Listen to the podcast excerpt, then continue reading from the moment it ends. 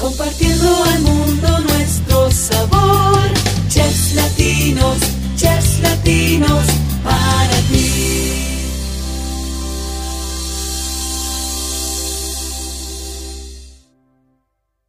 Hey, ¿qué onda, gente de Chefs Latinos el podcast? Yo soy Oscar Quiñones. Una semana más aquí estamos con ustedes. Y pues como ya saben, me mandan por todo el mundo. Yo encantado de escuchar historias que pues enriquecen, que nos, que nos hacen crecer. Y si les pones atención, creo que de todo el mundo puedes aprender un poquito. Hoy estoy aquí, fuimos a Colombia el día de hoy, fuimos a Colombia, estoy con- cocinando con Anita, la chef Ana María. ¿Cómo estás? Oscar, estoy feliz de esta invitación, eh, estoy muy contenta y como tú dices, ojalá las personas que nos escuchen se lleven un mensaje positivo, de pronto que resuenen con la historia que les vamos a contar y bueno, espero que inspire a muchas, a muchas personas de las que nos van a escuchar. Eso es porque aquí en Chefs Latinos el podcast, eso hacemos, historias que inspiran. Vamos a empezar. Yo quisiera saber, ¿eres de Colombia? ¿Eres de Río Negro?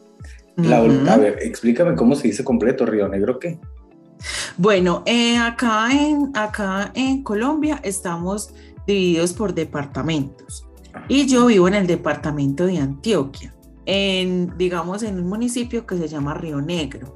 Eh, Río Negro es muy conocido porque está cerquita de Medellín, que es la capital de Antioquia, y acá en Río Negro tenemos el Aeropuerto Internacional José María Córdoba, que muchos vuelos de muchos países llegan acá a Río Negro el aeropuerto y de acá se dirigen a Medellín, a Bogotá o a otras ciudades de acá de Colombia.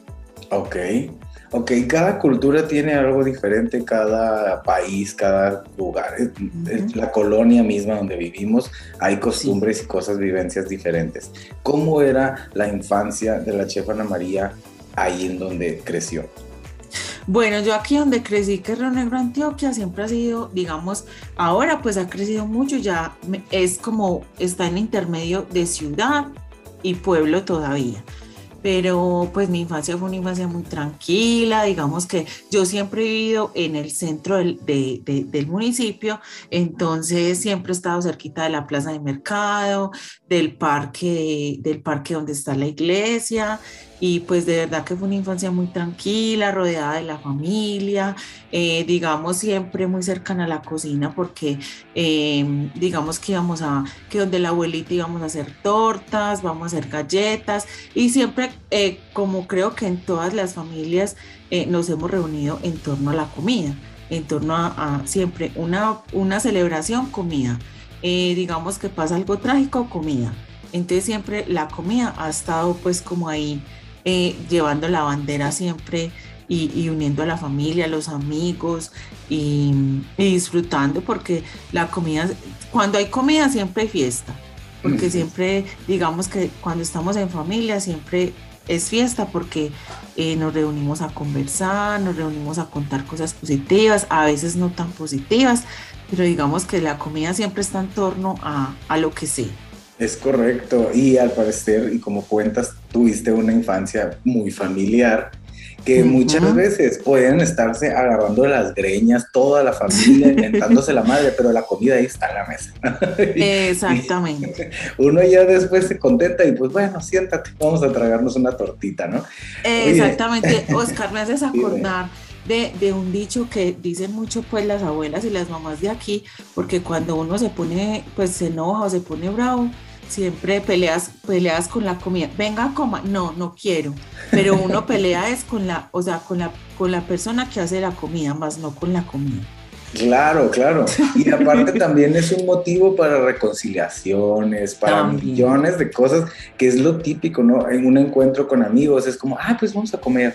O, ah, este, por un cafecito, por un... Ajá. Siempre, Siempre, siempre. Siempre tiene que ser involucrada la comida y la bebida cuando se trata de emociones, de pensamientos, de acciones, etcétera, etcétera. Más en el latino. ¿Crees que en el latino es mucho más elevado esta tradición? Sí, yo creo que sí, porque digamos que los latinos siempre somos como más familiares. Nos gusta más conversar, nos gusta más hablar, nos gusta más la fiesta. Entonces yo creo que en los latinos siempre está más, digamos, ese aspecto eh, más diferenciador. Claro, y por supuesto que sí. Como me comentabas, Ana, estabas en tu familia y pues ahí convivían, hacían de comer, etcétera, etcétera. Muchas veces eh, hacemos la comida pues porque nos dicen, no, ayúdame, órale, Ah, a sí, ver, sí, ponte a sí, hacer sí. esto. Tú lo hacías por gusto, me imagino.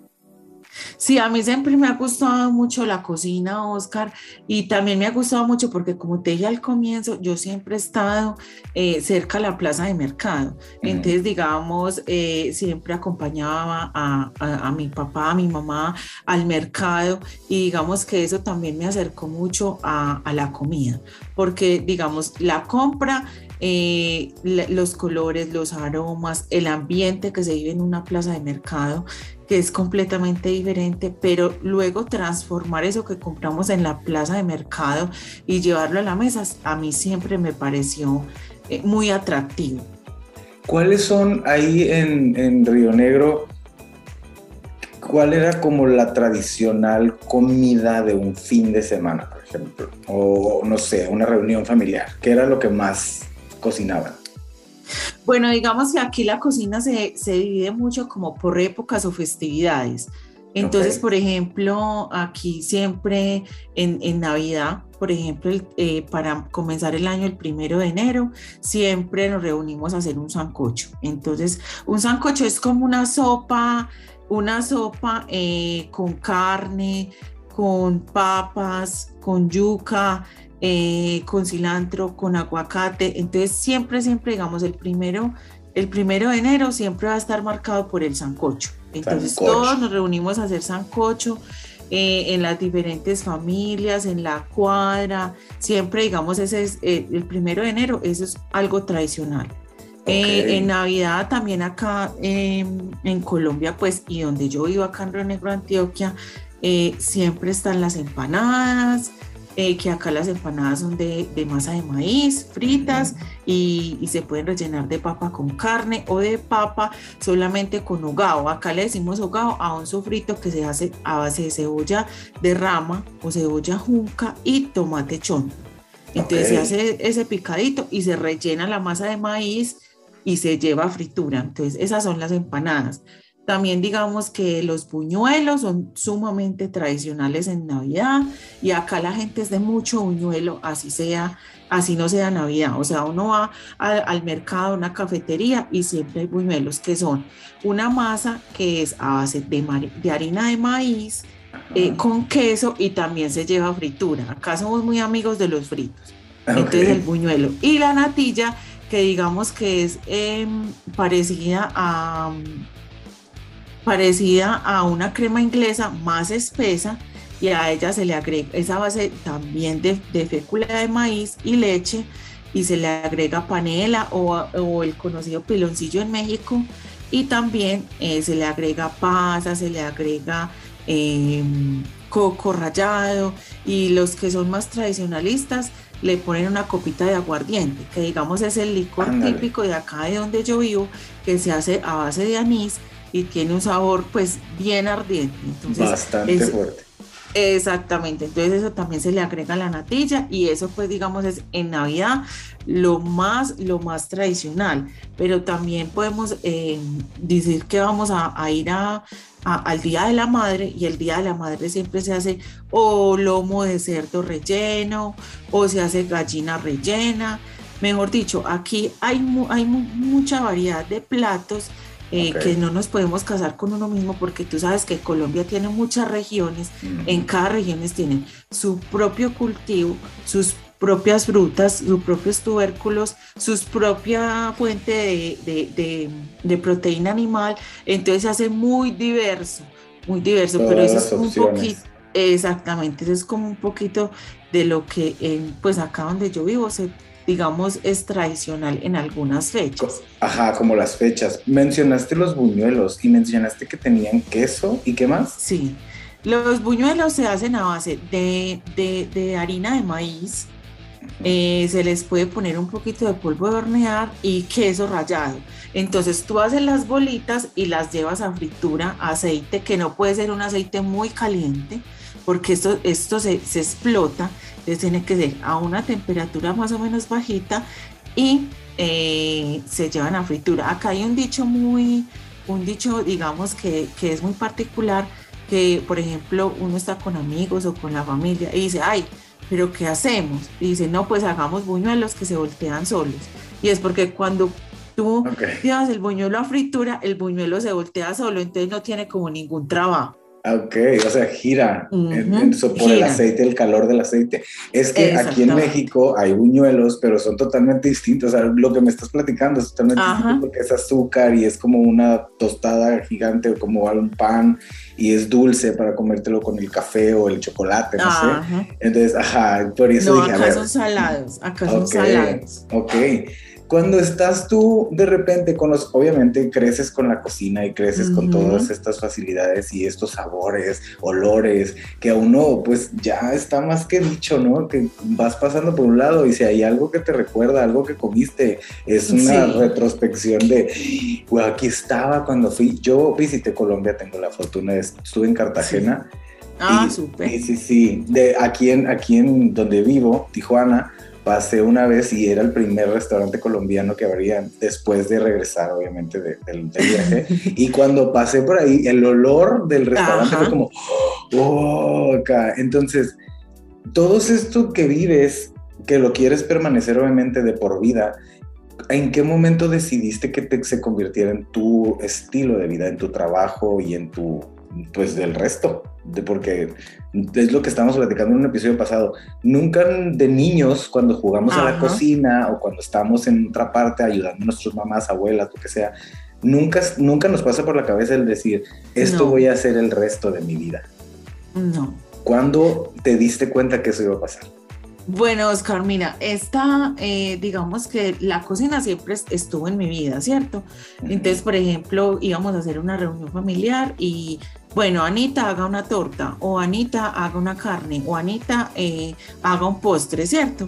Sí. Pero mm, yo antes, porque la cocina llegó a mi vida apenas hace por ahí nueve años, pues eh, digamos como, como estilo de vida y profesión, ¿cierto? Yo antes hacía otras cosas, me dedicaba a otras cosas, pero fue muy particular porque un día eh, yo tengo una hermana menor y ella quedó desempleada y me dijo, mm, ¿qué nos vamos a poner a hacer? Mira, eh, eh, cerca, de, cerca de acá de mi casa hay una escuela que dicta cursos para la gente que, pues, que quiere estudiar algo. Y ella me dijo, van a abrir unas inscripciones, ¿por qué no vas a la reunión? Miras qué hay y me cuentas para que nos metamos a estudiar. Y yo, listo. Cuando yo fui a la reunión, encontré que iban a abrir gastronomía.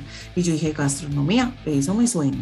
Entonces ya vine, pues comenté acá en mi casa y, pues yo dije, sí, pues yo siempre, a mí ha gustado la cocina, siempre he preparado cosas para la familia, para alguna fiesta. Pues me voy a ir a estudiar a ver qué puedo aprender y te totalmente enamorada de la cocina.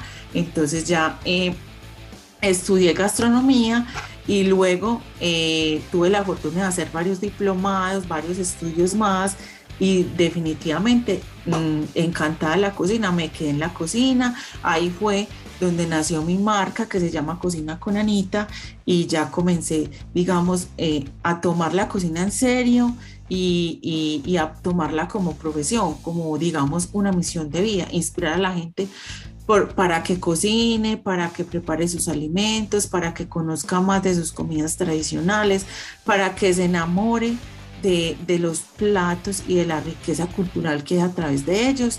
Y ya, mejor dicho, ya quedé en la cocina en la cocina y espero estar por mucho tiempo porque realmente a mí me gusta mucho cocinar y lo que más me gusta es que las personas se animen a cocinar conmigo a través de mis recetas. Ok, eso es lo que quiero que me expliques un poquito más. ¿Cuál es el concepto y el procedimiento de estar en cocina con Anita?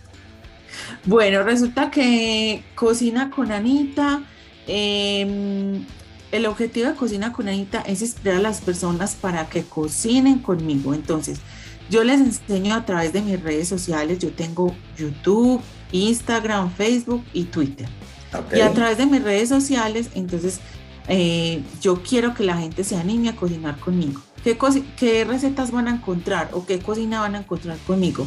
Van a encontrar una cocina fácil, una cocina rápida, una cocina saludable y lo mejor es que cuando ven, las personas ven una receta de cocina con Anita, tienen todos los ingredientes en la casa.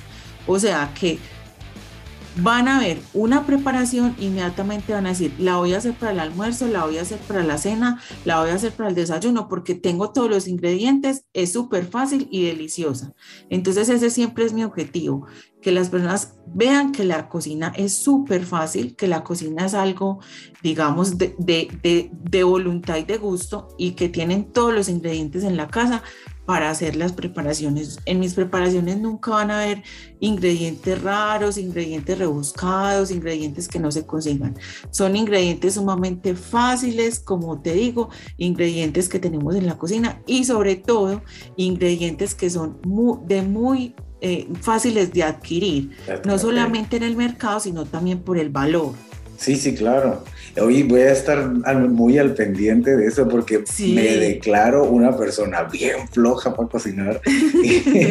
Y, porque todo está rápido, ¿no? Y uno quiere que ya esté para comer y seguir la vida como muchas personas que yo creo que nos están escuchando. La vida es mucho más ajetreada hoy en día, entonces no te puedes a veces dar el tiempo de, de, darte unas dos horitas para cocinar y meter al horno las cosas como antes, antes que nuestras sacosantas madres hacían eso por nosotros. Exactamente. Y en eso consiste entonces Cocina con Anita, donde nos bueno, puedes dar algo como más práctico y más rápido de hacer. Exacto. Bueno, Oscar, también para este año yo comencé, digamos, con una nueva temporada de Cocina con Anita, porque a mí me parece que la cocina, eh, la cocina sirve para abrir la mente, para viajar, para conocer amigos, sirve para, obviamente, para disfrutar, pero a mí me parece que la cocina puede ser un buen medio para inspirar a las personas. Entonces, en esta nueva temporada de Cocina con Anita que la comencé este año, luego pues de ese tiempo en casa y, estar, digamos, tan en otra, en otra, en otra tónica, entonces eh, yo creé esta nueva temporada de Cocina con Anita que es una historia inspiradora, pero cocinamos una receta. Entonces, cada semana yo en mi cocina tengo un invitado y el invitado nos cuenta la historia mientras cocinamos. Entonces el invitado me ayuda a cocinar, a preparar la receta, pero mientras eso nos cuenta su historia. Historias inspiradoras que ahora, eh, digamos luego de este tiempo en casa, nosotros necesitamos historias inspiradoras, historias positivas, historias llenas de buena energía, con bueno, buen contenido, porque ya en las noticias, en las redes sociales, y alrededor tenemos demasiadas historias que nos crean estrés, que nos crean tristezas, que nos crean pánico. Entonces, Cocina con Anita en esta nueva temporada quiere em, compartir con todas las personas que me siguen y con las personas que me ven una historia inspiradora. Entonces, eh, eh, a mi programa llega eh, el emprendedor que, que, vende un producto y nos cuenta su historia cómo nació, llega el líder social que tiene una causa noble y necesita que la gente la conozca, o llega una mamá o, una, o, o, alguien que me ve y dice, Anita, tengo una receta muy rica que quiero compartir contigo y enseñarla a las personas que te ven. También viene a Cocina con Anita y nos enseña la receta. Y también, digamos que ahora que todos necesitamos esa reactivación económica, entonces Cocina con Anita va a algunos lugares, a restaurantes, a parques eh, y recomienda ese lugar, le muestra a las personas qué encuentran en ese lugar para disfrutar, para comer, para compartir. Entonces me ha llenado de mucho gusto esta nueva temporada porque siento que la gente está muy conectada, las personas se han inspirado más y me parece eh, que puede ser un medio para que mucha gente conozca estas historias que están escondidas en la ciudad, en el pueblo y que necesitan ser contadas y necesitan que más personas las conozcan, porque por ejemplo, eh, me causa a mí mucha, mucha, digamos, mucha inspiración y me llena de alegría estas personas que tienen una fundación y, y luchan con su bandera siempre por un objetivo y hacer felices a las personas. Esas son las historias que necesitamos conocer. Claro, justo hoy estaba hablando de eso y qué bueno que lo tienes eh, muy presente. es eh, cómo estamos tan asustados, tan llenos de negatividad, de malas noticias, de muchas cosas que ya lo bonito muchas veces lo vemos como fantástico. Sí. o como imposible. ajá, como, ay, claro que no, se lo inventó. O, ay, está mintiendo porque nadie puede ser tan feliz en este mundo. O sea, sí, sí, sí, sí, está muy raro el comportamiento y el mindset que hoy en día tenemos gracias a estas malas noticias y malas cosas que pueden pasar en el mundo. Pero qué bonito que existe gente como tú que se preocupa por compartir cosas bonitas, cosas llenas de buena energía y buena vibra, porque realmente al mundo entero le hacen falta. Muchas felicidades y muchas gracias. Ay, no, yo estoy feliz de que de verdad la gente se conecte a, cocinar conmigo y escuche estas historias inspiradoras. Eh, sí, para que cambiemos el chip, así sea un ratico, así sean los 25 minutos que dura Cocina con Anita, que la gente esté pensando en, algo positivo y en algo que lo hace feliz. Qué bonito, qué bonito. ¿Cómo es que empezaste antes de que nos tengamos que ir? ¿Cómo es que se te ocurrió el decir, bueno, ya estoy estudiando, ya trabajé en cocina, todo, ahora quiero compartir esto con la gente? Bueno, sabes que, Oscar, em, también fue una casualidad. Digamos que eh, yo un día escuché en una conferencia cuando estaba estudiando que, que, digamos, uno en la vida va estudiando, va pensando, va trayendo, eh, se va encontrando con personas en su camino que se lo llevan, que lo van llevando a su objetivo. Mm. Resulta que yo tenía una amiguita súper querida, una amiga súper querida, pero era muy tímida. Y a ella le, le, le, presentaron la idea de presentar un programa en la televisión. Y ella me decía, Anita, pero ¿cómo? Yo no soy capaz, a mí me da pena. Eh, no, no, no, yo no voy a ser capaz. Y yo la alentaba y le decía, sí, usted sí es capaz, hágale, que eso es muy bueno, hágale, hágale. Y ella decía yo, donde a mí se me presente esa oportunidad, yo no lo dudo, yo ahí mismo digo que sí. Y pues la oportunidad llegó de la manera más casual y de la manera eh, más inesperada. Resulta que yo era profesora en una academia de cocina y con mis alumnos hacía un reto gourmet. Entonces hacía el reto gourmet, los chicos se tenían que eh, crear una receta con unos ingredientes que yo les daba, eh, crear un plato y yo llevaba un jurado, llevaba unos amigos de jurado, los jurados elegían y a la final había un ganador de este reto. Dentro de esos jurados eh, había un amigo que ese día no pudo ir al reto gourmet a ser mi jurado. Y yo en ese, en ese pues en, muy, en ese improviso y ya llegándose la hora del reto, encontré por casualidad a, a, a, un señor que estaba en la academia y le dije, sea usted mi jurado. Y entonces él fue mi jurado y a la final del reto me dijo, Anita, ¿sabes qué? Mm, están buscando una chef para un programa de televisión y tú cumples con las cualidades. ¿Por qué no presentas el casting? Entonces yo fui, presenté el casting y, y, comencé a hacer este programa, este programa en la televisión y me pareció otra casualidad porque resulta que yo dictaba las clases en el municipio de Marinilla, que es un municipio que está cerquita a Carrio Negro, eh, y había una asociación de campesinos. Dentro de esos campesinos eh, yo dicté unas clases a unas mamás que tenían una cosecha de brócoli, no sabían qué hacer con él y yo les dicté la clase y les enseñé unas recetas con este brócoli y teníamos que presentar estas recetas como en un mercado campesino que se hace en Marinilla cada mes y yo fui con ellas y resulta que allá había un personaje del pueblo, un chico que se disfrazaba de, de tomaba su personaje del personaje del pueblo fue, habló conmigo, le conté lo de las recetas y le conté pues lo que habíamos hecho con, con estas chicas.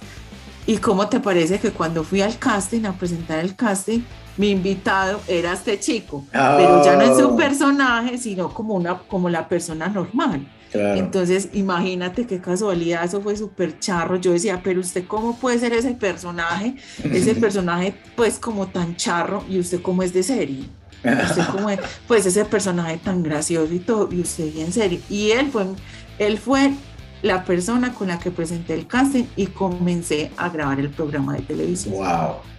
Wow, siempre lo he dicho y lo repito, la vida nos tiene todo ahí. Es cuestión de caer, pero que tengas la paciencia necesaria, porque hay gente que se desespera y pues agarra otros caminos.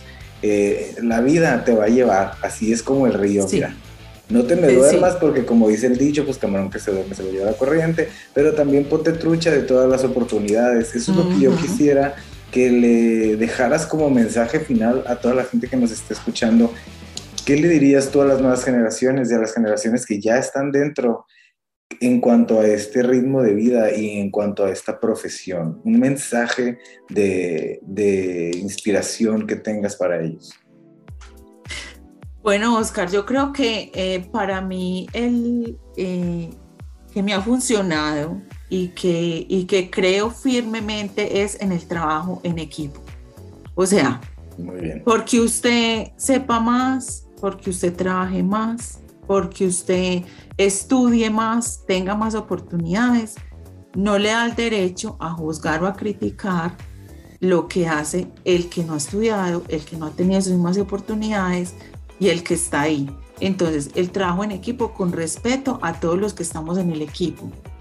Em, no ser egoístas, compartir el conocimiento, compartir los secretos, compartir las recetas, porque cuando yo comparto, eh, me hago más rico en, en, conocimiento, en amor, en gratitud, en oportunidades. Entonces siempre el trabajo en equipo compartiendo con amor lo que sabemos.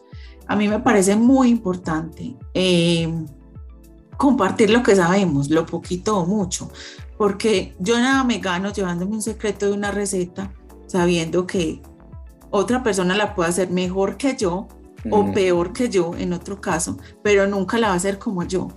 Entonces mi esencia siempre está en mi receta, mi esencia siempre está en mi plato, mi esencia siempre está en, en, lo que yo hago.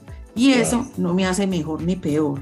Y el cielo por eso es lindo y el jardín por eso es lindo, porque todas las flores hacen un conjunto. Entonces, nunca, nunca eh, despreciar a ningún compañero y el trabajo en equipo me parece súper importante. Qué bonito, qué bonito mensaje, de verdad. Lo comparto y le voy a añadir algo. Hay muchas personas que se quieren llevar y quieren quedarse con los secretos en su cabeza, en su corazón, en muchas, en muchas partes que dices, todos nos vamos a ir al cielo. Y qué triste que te vayas con el secreto guardado en vez de compartirlo y seguir un legado que se puede quedar. Tu, tu receta, tu idea, tu forma de trabajar puede permanecer durante mucho tiempo si la, si la compartes porque no somos eternos. No somos eternos. Oscar, y otra cosa que me parece a mí muy importante es que cuando usted comparte ese conocimiento o lo que usted sabe, porque aplica para todos los aspectos de la vida y para todos, eh, digamos, donde nos movemos, no solamente en la cocina. Eh, ese secreto que usted comparte siempre va a inspirar a una persona. Entonces, esa persona siempre va a decir, Anita me enseñó esto, o Oscar me enseñó esto. Esto lo hice porque alguien me ayudó. Esto lo hice porque tal persona me ayudó. Y ahí queda ese granito de, de arena para, digamos, para inspirar, para formar, eh, para crear felicidad en una persona. Entonces, por eso a mí me parece tan importante. Por ejemplo, a mí me pasa algo muy, algo muy particular y es que eh, yo siempre, todas mis recetas, digo todos los secretos, o sea, yo la, la preparo como la preparo en mi casa. O sea, la receta le va a quedar... Para ti. Exactamente. Entonces, cuando yo saco, eh, cuando yo saco, digamos, porque yo a veces dicto talleres de cocina, entonces algunas personas me dicen, pero usted qué nos va a enseñar si ya en sus redes sociales y en su canal de YouTube ya nos enseñó todo. Ajá. Pero yo les digo, pero es que no es lo mismo, porque cuando vamos a un taller de cocina vamos a compartir muchas cosas a través de la cocina.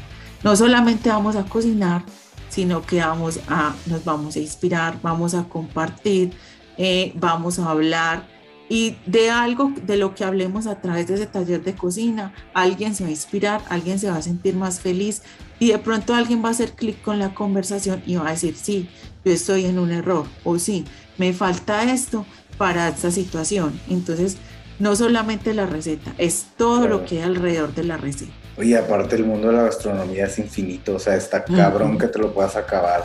Chef, muchísimas gracias por este tiempo que se dio de platicar conmigo.